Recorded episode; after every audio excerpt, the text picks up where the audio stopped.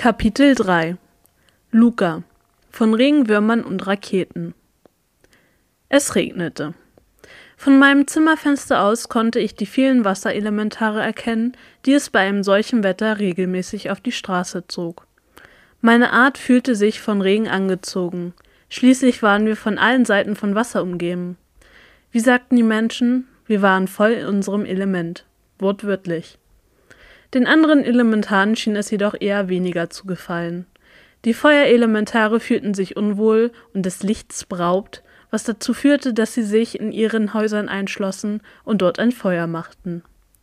Die Luftelementare waren genervt, dass das Wasser es wagte, sich in ihr Element zu mischen. Die Erdelementare, wie immer die Ruhe selbst, lamentierten nicht viel und erschufen einfach ein übergroßes Bananenblatt, unter dem sie sich verstecken konnten, bis die Sonne wieder schien. Der Regen brachte Ruhe in die Stadt. Die wenigen aufgeregten Stimmen wurden von dem beständigen Prasseln fast vollständig geschluckt. Es befanden sich kaum Kinder auf den Straßen. Die der Wasserelementare befanden sich sowieso meist am See. Leider erstreckte sich die temporäre Ruhe der Stadt nicht auf das edle Gebäude, in dem ich mich momentan befand. Ich hatte mich auf mein Zimmer unter dem Dach verkrochen und trotzdem konnte ich dem schallenden Lärm meiner Schwestern, die begeistert die Lieder der Eiskönigin jodelten, nicht entgehen. Zu diesem Zeitpunkt konnte selbst ich sie auswendig.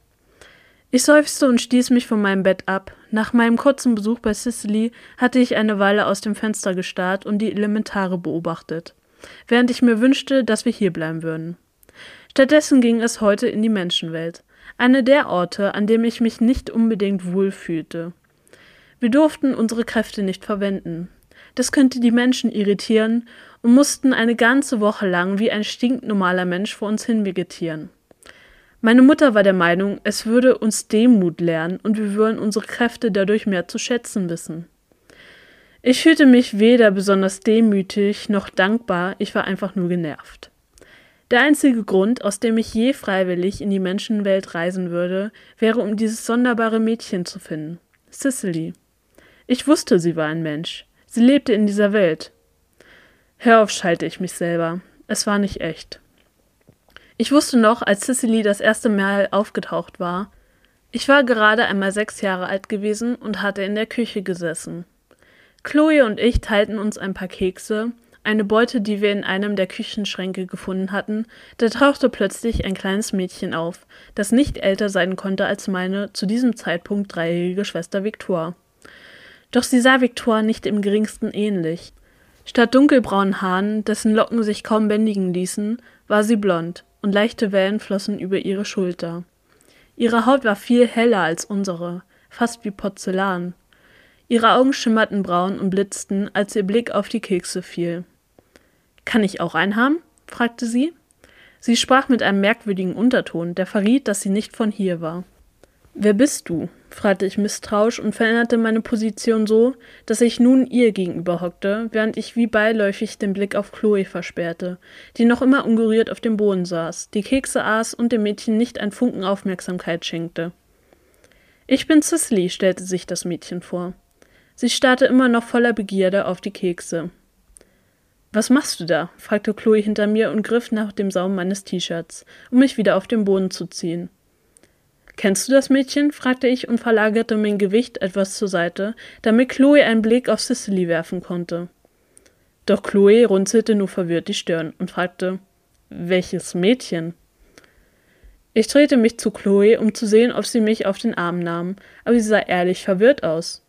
Cicely hatte sich währenddessen den Rest meines Kekses geschnappt und krümelte den ganzen Boden voll. Das Mädchen, das gerade meinen Keks auf isst, sagte ich und zeigte auf Cicely. Chloe verdrehte die Augen und meinte, Du hast deinen Keks doch schon aufgegessen. Sie zeigte auf die Krümel vor Cicely. Das war nicht echt.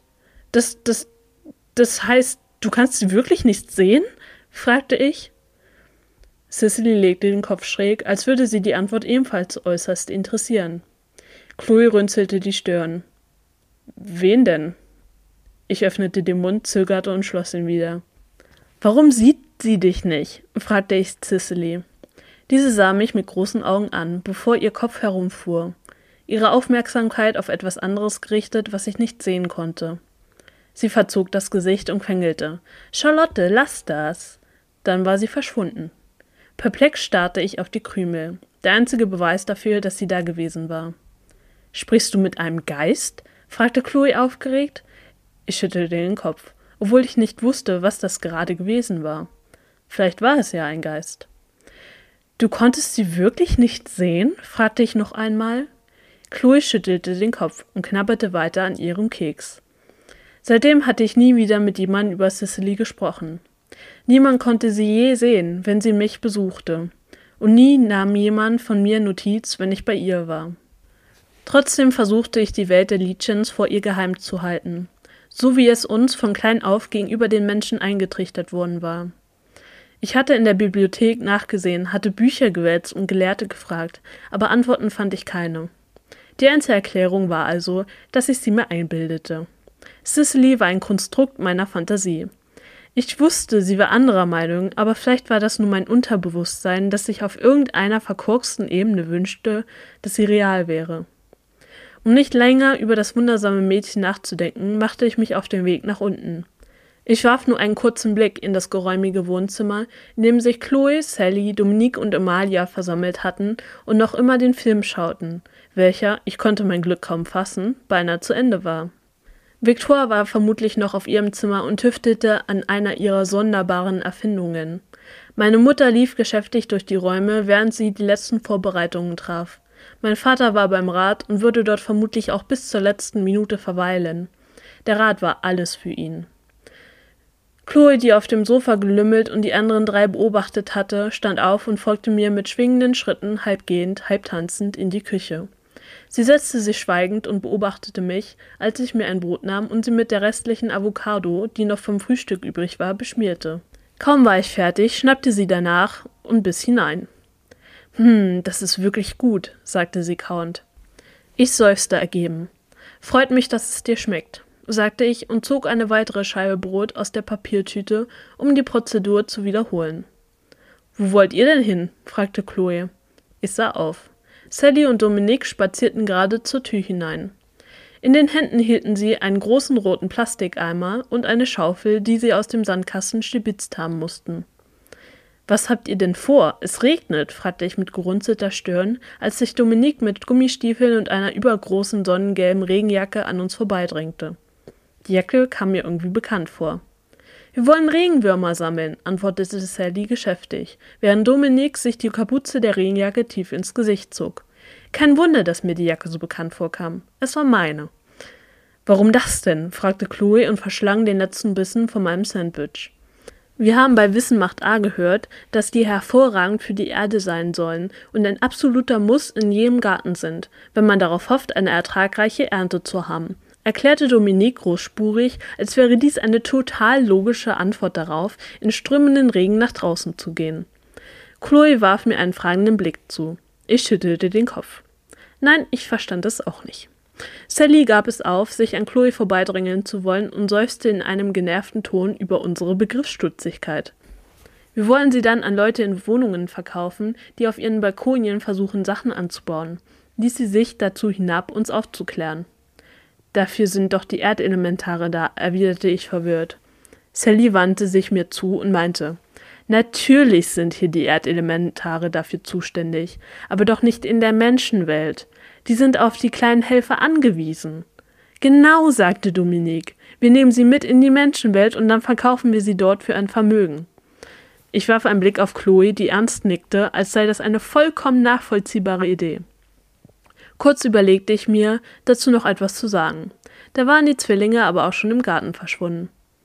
Meine Mutter streunte in die Küche. Tabouclet Havalis, französisch für Hast du schon alles gepackt? fragte sie, stellte eine Tasche auf die Theke und öffnete die Schränke, um den Proviant für die kurze Reise zu packen.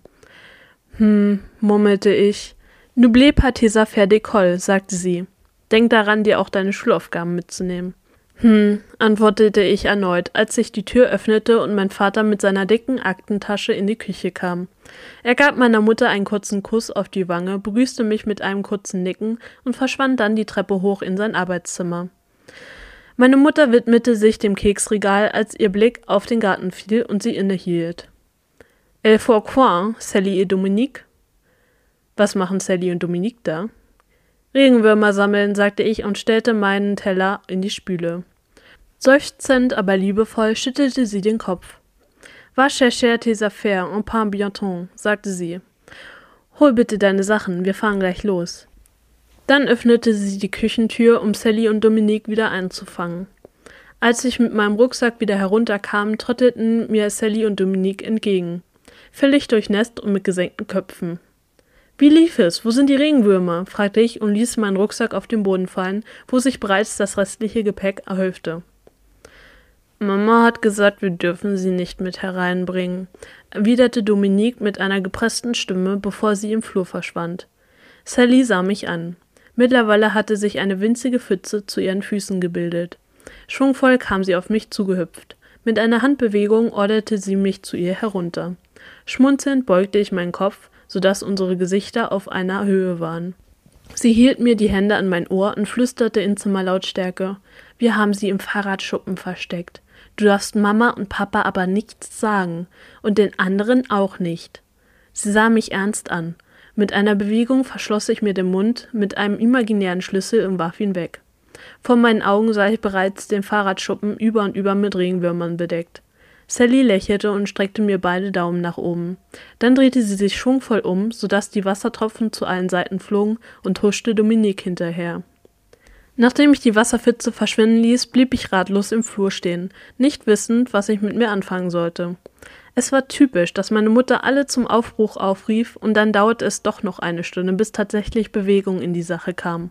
Schließlich entschied ich mich für das Wohnzimmer. Ich schnappte mir die Fernbedienung und ließ mich auf das Sofa fallen. Wahllos zippte ich durch die Sender und blieb bei den Simpsons hängen. Nach einer Weile stand ich auf und ging zu dem deckenhohen Bücherregal, das sich über die gesamte Wand erstreckte und überquoll von geschichtlichen Lektüren, Biografien und naturwissenschaftlichen Lehrbüchern. Ich studierte gerade die Buchrücken, als Dominique in das Zimmer hüpfte. Mir ist langweilig, ließ sie mich wissen. Ich gab ein Murmeln von mir, während ich wahllos nach einem Buch griff. Ich hatte gerade wenig Lust, mich mit Dominique zu beschäftigen. Statt wieder zu verschwinden, kam Dominique jedoch in großen Sprüngen auf mich zu und blickte interessiert auf das Buch in meinen Händen. Es war eines der alten Geschichtsbücher, die noch in Leder eingebunden waren. Das Leder war braun und weich und schien alt, aber unversehrt zu sein. Die Seiten wogen schwer und waren rau. Was ist das für ein Buch? wollte Dominique wissen. Ich zuckte mit den Schultern. Mir war es vorher noch nie aufgefallen. Es war so unscheinbar, dass es neben den ganzen anderen Büchern unterging. Neugierig öffnete ich es und sah auf die feine Schrift, die die Seiten ausfüllte. Dominique reckte ihren Kopf, um besser sehen zu können. Dann zog sie enttäuscht den Kopf wieder zurück und murmelte nicht noch ein Geschichtsbuch. Das reichte offenbar, um Dominiques Interesse zu verlieren. Sie wandte sich von mir ab und ging zu der Seite mit den neueren Büchern, um wahllos einige herauszuziehen und wieder reinzustellen. Ich blätterte weiter durch das Buch in meiner Hand.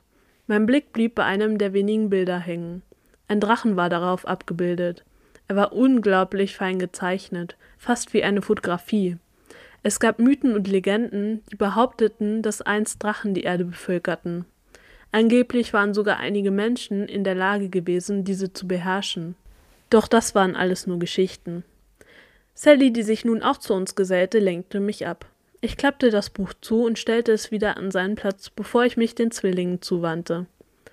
Habt ihr niemanden, den ihr nerven könnt? fragte ich, halb neckend, halb gereizt. Chloe packt noch, erklärte Sally und seufzte theatralisch. Vic baut vermutlich wieder mit ihrem Chemiebaukasten, fuhr Dominique fort und ließ sich in einen der Sessel fallen. Victoire erschien in der Tür, warf den Zwillingen einen genervten Blick zu und keifte. Das ist kein Chemiebaukasten. Ich arbeite an einem Motor, der nur mit Wasserdampf betrieben wird. Kannst du uns nicht eine Rakete bauen? unterbrach sie Sally, die schwungvoll auf sie zusprang und sie mit ihren großen Augen bittend ansah. Ich baue euch keine Rakete, sagte Victor und rümpfte die Nase. Aber wir könnten daraus voll die coole Sachen machen. Wir könnten so eine Art Party im Garten veranstalten und jeder, der kommen möchte und den Start der Rakete sehen möchte, muss einen Eintritt bezahlen. Denk doch mal darüber nach. Das könnte dir bestimmt dein nächstes Mathecamp finanzieren, argumentierte Sally und klimperte mit ihren Wimpern. Das war kein Mathe-Camp. Es war das Mensa-Camp für überdurchschnittlich Intelligente und Interessierte. Da war eine Besichtigung des CERN bei. Da kommen nur die Besten hin, erwiderte Viktor genervt. Habe ich doch gesagt. Mathe-Camp, meinte Sally leise und verdrehte die Augen. Konzentrier du dich lieber darauf, die Grundschule zu bestehen. Das Gift tropfte förmlich von ihrer Stimme. Die verstehen einfach unsere Grandiositätigkeit nicht, meinte Dominique und seufzte. Das Wort gibt es überhaupt nicht, fauchte Victor. Es ist ein Neologismus, erwiderte Dominique. Dafür, dass sie solche nervtötenden Zwerge waren, waren sie doch unglaublich schlau. Victoire schnaubte, konnte es aber nicht verhindern, dass sich ihre Mundwinkel nach oben verzogen. Sie ließ es sich zwar nicht anmerken, aber sie liebte die beiden abgöttisch. Das entging auch Dominique nicht. Also baust du uns die Rakete? Nein. Bitte. Nein. Bitte. Nein, baut sie euch doch selber, schoss Victor genervt zurück. Sally und Dominique sahen sich an. Dann drehten sie sich um, waren auch schon verschwunden. Victor sah ihnen perplex nach, bevor sie mich mit großen Augen schuldbewusst ansah. Das war ein Fehler, murmelte sie leise. Da stimmte ich ihr zu. Das wird bestimmt noch interessant, sagte ich und ließ mich auf den Sessel fallen. Wenig später schafften wir es dann doch endlich loszufahren, glücklicherweise bevor Celine Dominique ihren nächsten furchtbaren Plan in die Realität umsetzen konnten. Anhand der Vielzahl an Gepäckstücken und dem vorherrschenden Wetter entschieden wir uns, die kurze Strecke zum Kolosseum mit dem Auto zu fahren. Sally und Dominique drückten ihre Nase gegen die Fensterscheibe. So viel Wasser, seufzte Dominique missmutig. So viele Regenwürmer, flüsterte Sally ehrfürchtig. Amalia saß mit ihren drei Kuscheltieren, Suma, Rocky und Everest, zwischen ihnen. Sie hatte darauf bestanden, alle mit ins Auto zu nehmen, obwohl ihr schon bei dem kurzen Gang zur Garage zwei heruntergefallen waren. Nun drückte sie mir den braunen Hund, Suma, in die Hand, während sie die anderen beiden in der Hand hielt und sie so bewegte, dass es aussah, als würden sie laufen. Schicksalsergeben beugte ich mich ihrem Willen und bewegte den Hund, den sie mir zugewiesen hatte, auf ähnliche Weise. Einmal im Jahr reisten wir in den Oman, um die Familie meines Vaters zu besuchen. Meine Urgroßeltern waren vor vielen Jahrzehnten nach Maskat ausgewandert. Es war ziemlich selten, dass Elementare das Königreich verließen und sich in der Menschenwelt niederließen. Mein Vater, der damals gerade mit der Schule fertig gewesen war, war nicht begeistert gewesen von der Idee, dass seine Eltern verschwanden, um sich in einer Welt anzusiedeln, die er nicht verstand und in der er sich auch nicht wohlfühlte. Doch dann lernte er bei einem seiner Besuche Viola, meine Mutter, kennen. Sie war Französin, Luftelementarin und machte mit dem Rucksack eine Tour durch den Oman. Die Augen meines Vaters wurden noch heute ganz weich, wenn er von ihrer ersten Begegnung erzählte. Er verliebte sich in sie und beschloss, ihr zur Liebe einige Zeit in der Menschenwelt zu verbringen, bis ihm eines Tages ein Sitz im Rat angeboten wurde. Meine Mutter erklärte sich einverstanden, ihm in seine Heimat zu folgen. Schlussendlich war es auch ihre Heimat, schließlich war sie eine Elementarin. Ehrlich gesagt war ich wirklich froh, dass wir hier lebten und nicht in der Menschenwelt. Ich wusste nicht ansatzweise, wie ich mich dort hätte zurechtfinden sollen. Schwingende Palmen und strahlend blauer Himmel begrüßten uns. Es war bereits früher Nachmittag und die Sonne brannte unerbärmlich auf die pulsierende Stadt nieder. Ein warmer, trockener Wind fuhr mir durch die Haare und ich verzog das Gesicht. Überall nur Sand viel zu wenig Wasser. Ein aufgeregter Schrei ertönte und ein kleiner Junge kam auf uns zugerannt. Es war Leon, mein Cousin, der ungefähr im Amalias Alter war. Diese schrie ebenfalls begeistert auf und kletterte über die Gepäckstücke, die um uns verteilt auf dem Sand standen. Leon umarmte sie freudig und hob sie hoch, was sie zum Kichern brachte. Nun trat ein Mann an uns heran. Es war David, Leons Vater und mein Onkel. Wie Vater war er groß und seine Haare waren rabenschwarz. Seine Augen waren braun und sein Körper war schlaksig mit länglichen Muskeln. David begrüßte uns der Reihe nach mit einer Umarmung, während Leon und Amalia dazu übergegangen waren, im Sand mit den Kuscheltieren zu spielen. Wir räumten unsere Taschen und Koffer in den dicken Jeep meiner Großeltern, mit dem David da war, um uns von dem Portal abzuholen. Amalia und Leon kletterten von der Seite auf den Wagen und setzten sich kichernd auf die Ladefläche zwischen die Koffer. Passt du auf sie auf? fragte David an mich gewandt. Ich wusste zwar nicht, wann ich zum Babysitter erklärt worden war, aber mein Vater warf mir einen stechenden Blick zu, so dass ich ohne Widerworte mich zu den beiden Fünfjährigen gesellte. Passt auf, dass die Kuscheltiere nicht aus dem Wagen fallen, mahnte ich seufzend. Leon stieß einen Wuff aus und ließ seinen Hund wieder auf die Ladefläche zurückspringen. Chloe setzte sich nämlich und zog ihre Knie an die Brust. Die anderen verkrümelten sich in das Fahrerhaus und David schwang sich auf dem Fahrersitz. Dann ertönte knatternd der Motor. Wir fuhren auf die Autobahn auf und tuckerten hinter einem Jeep her. Ein Transporter mit einem Kamel auf der Ladefläche fuhr neben uns her. Der Fahrer lächelte uns freundlich zu. Das Kamel sah uns mit seinen großen braunen Augen interessiert an und legte den Kopf schief. Ein Speichelfaden flog ihm aus dem Mund. Amalia kicherte vergnügt. Das Kamel sah ihr freudiges Gesicht und steckte die Zunge heraus, so dass es aussah, als würde es grinsen.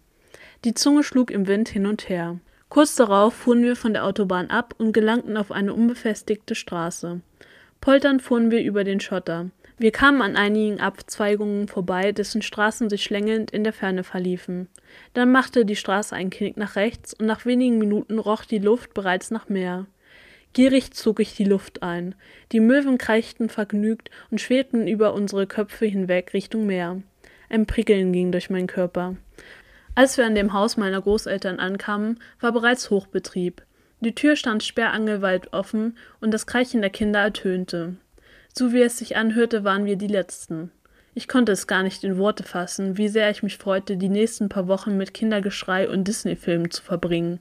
Noch mehr als sonst. Sobald wir zum Stillstand gekommen waren, kletterten Leon und Amalia vom Truck und stürmten los, um die anderen zu begrüßen. Grinsend sah ich Amalia mit ihren beiden Kuscheltieren unter dem Arm im Eingang verschwinden. Das dritte Kuscheltier hatte sie auf den Truck verloren, schien es jedoch nicht zu bemerken. Ich schnappte mir Suma und schwang mich von der Ladefläche. Großmutter Ava erschien in der Tür und strahlte uns entgegen. Lächelnd umarmte Vater seine Mutter. Großmutter Ava war eine fröhliche Frau und eine unglaublich gute Köchin. Ihre grauen Haare kringelten sich in Locken auf ihrem Kopf und umrahmten ihr lächelndes Gesicht. Nachdem sie Vater wieder losgelassen hatte, wandte sie sich Mama zu und zog sie in eine dicke Umarmung. Nachdem sie uns begrüßt hatte, zog sie uns in das angenehm kühle Haus.